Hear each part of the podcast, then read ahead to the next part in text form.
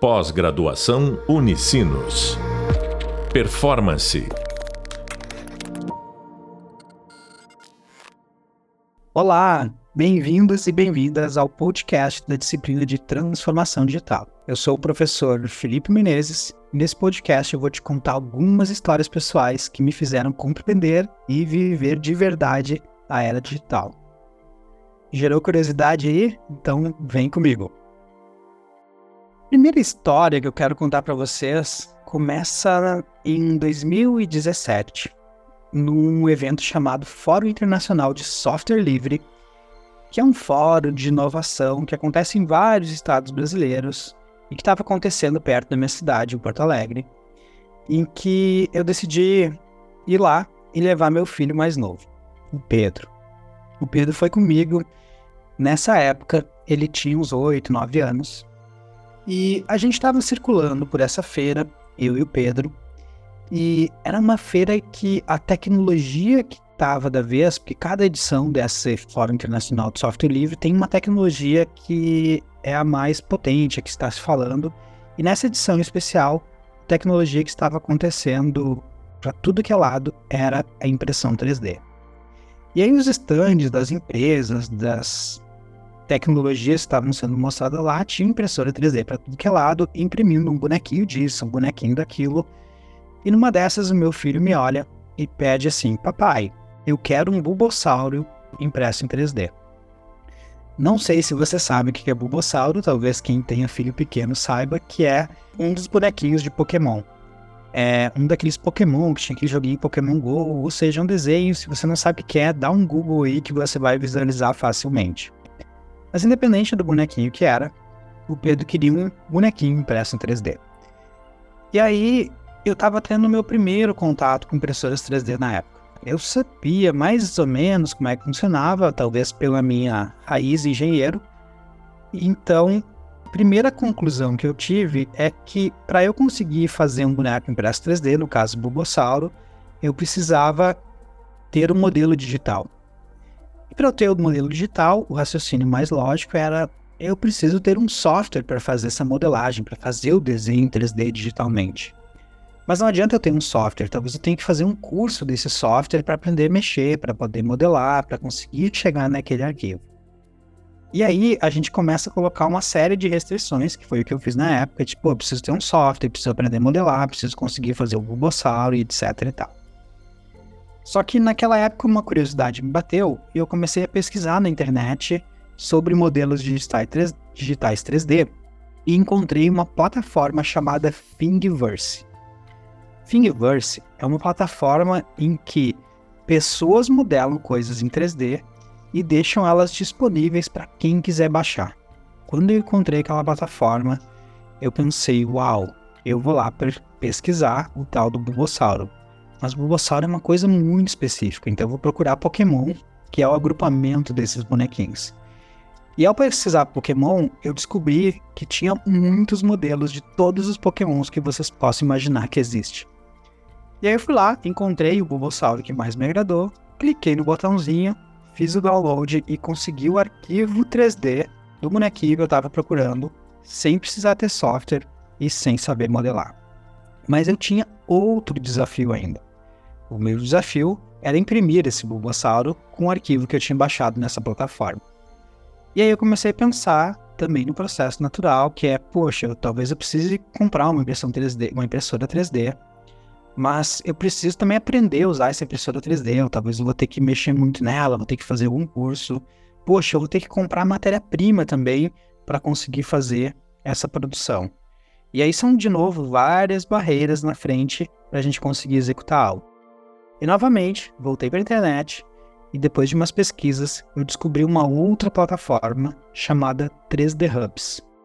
3D Hubs é uma plataforma que conecta quem quer imprimir alguma coisa com pessoas que têm uma impressora 3D em casa que ela fica a maior parte do tempo parada.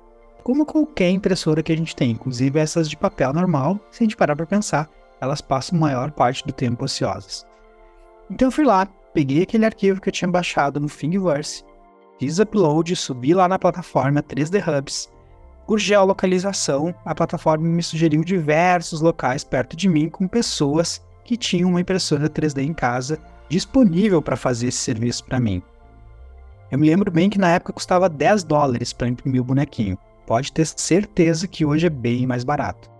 Então fui lá, paguei, fiz o serviço e a pessoa mandou por correio o Bulbosauro impresso para minha casa, que hoje ele anda na minha mochila para tudo que é lado, né? E eu digo que não é mais meu filho, agora é meu, porque eu uso para contar essa história.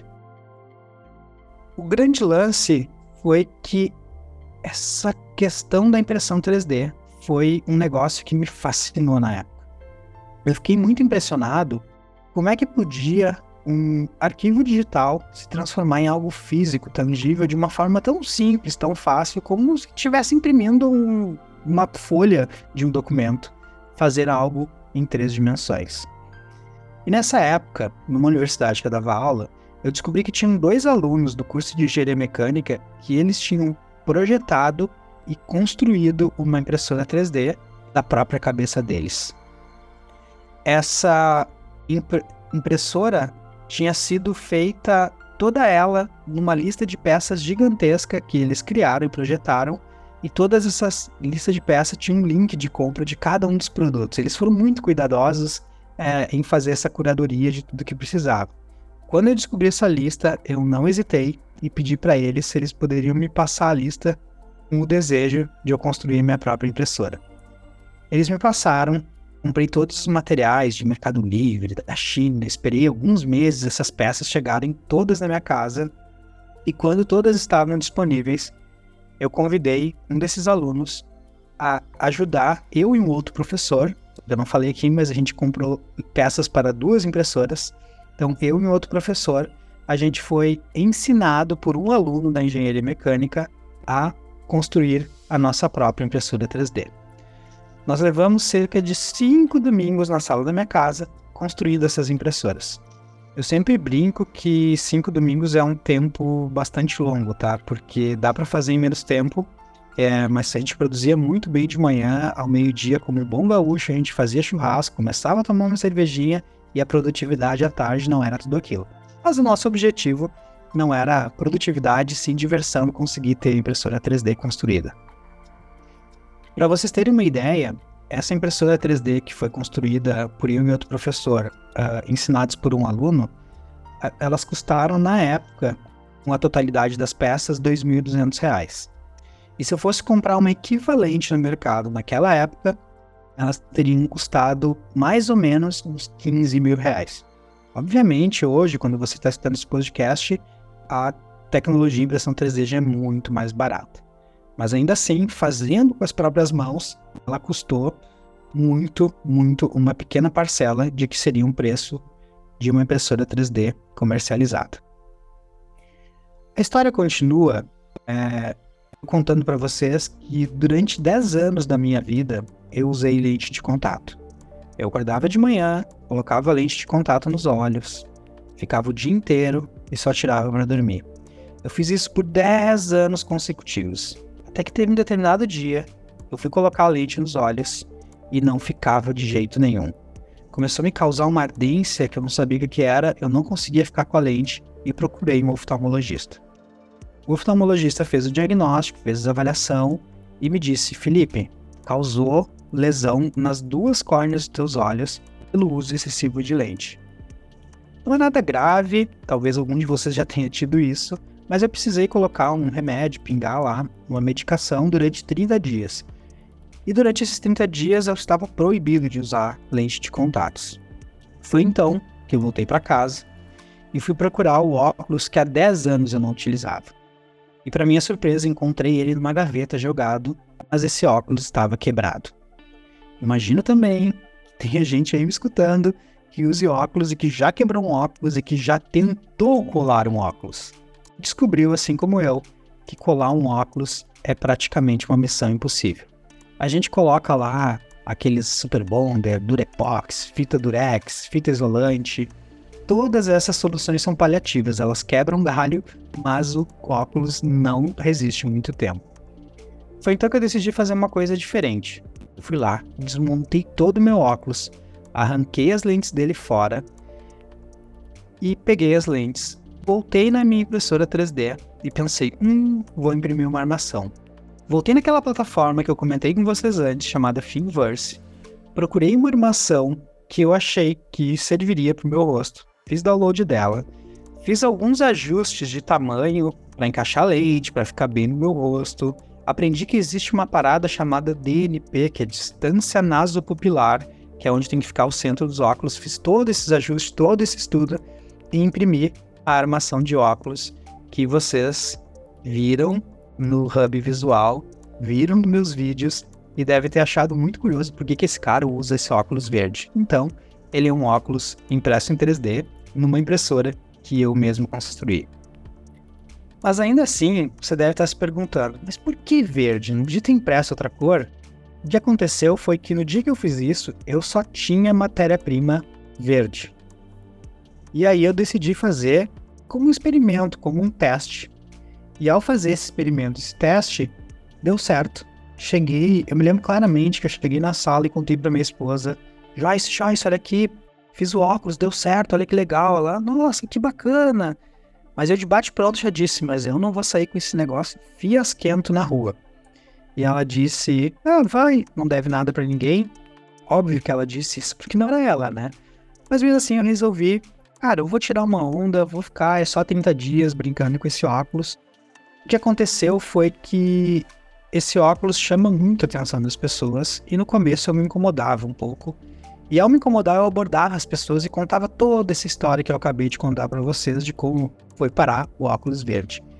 E essa história sendo contada muitas vezes começou que acabou se tornando meio que uma marca pessoal e eu comecei a usar o óculos verde depois de 30 dias e mantive ele até hoje.